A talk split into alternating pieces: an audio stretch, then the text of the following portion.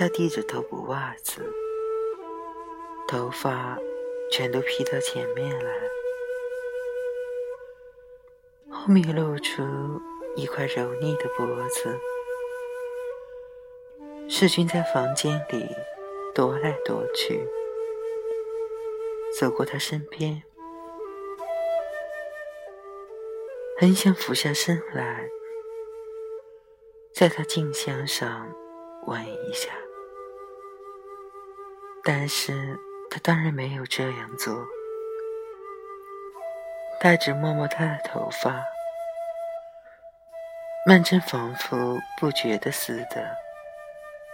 依旧低着头补袜子，但是手里拿着针，也不知戳到哪里去了，一不小心就扎了手。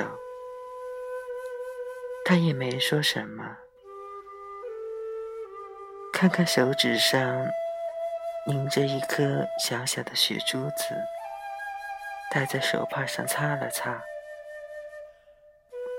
世君老师看钟。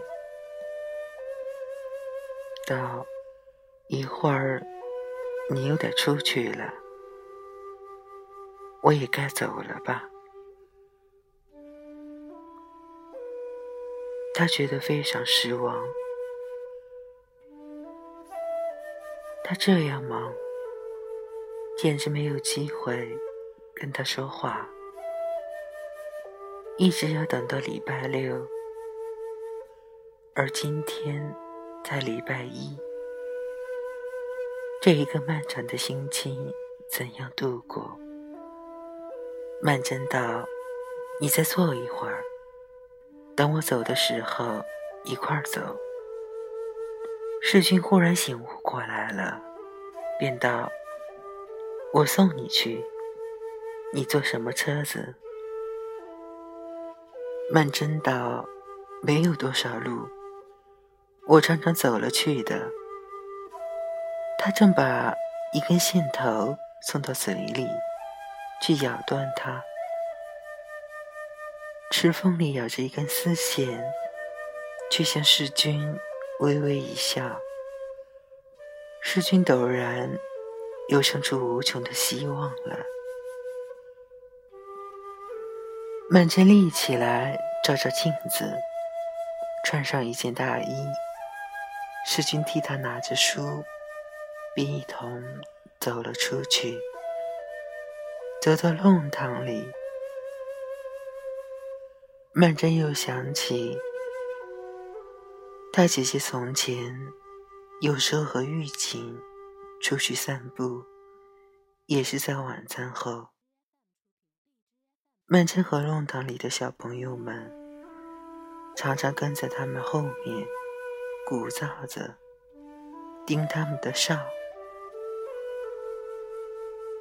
他姐姐和玉锦虽然不睬他们，也不好意思显出不悦的神气，脸上总带着一丝微笑。他现在想起来，觉得自己真是不可恕，尤其因为他姐姐。和玉锦的一段姻缘，后来终于没有成功。他们这种甜蜜的光阴，并不久长，真正没有多少时候。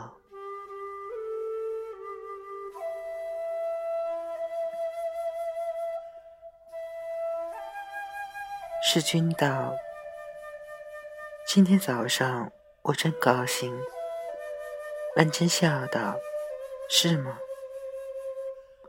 看你的样子，好像一直很不高兴似的。”世君笑道：“那是后来，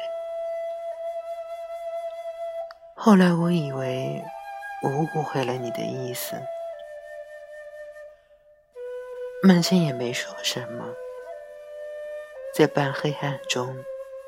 只听见他扑哧一笑。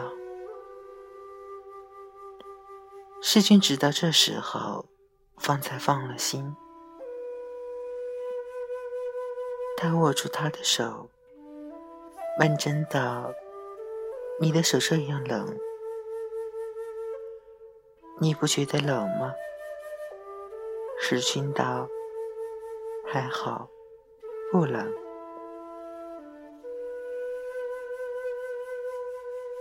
曼真道：“刚才我回来的时候，已经有点冷了，现在又冷了些。”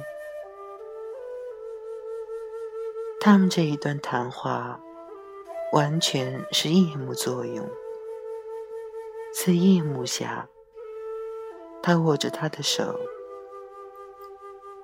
两人都有一种说不出来的感觉。马路上的店家大都已经关了门，对过有一个黄色的大月亮，低低的悬在街头，完全像一盏街灯。今天这月亮特别有人间味，它仿佛是从。苍茫的人海中升起来的。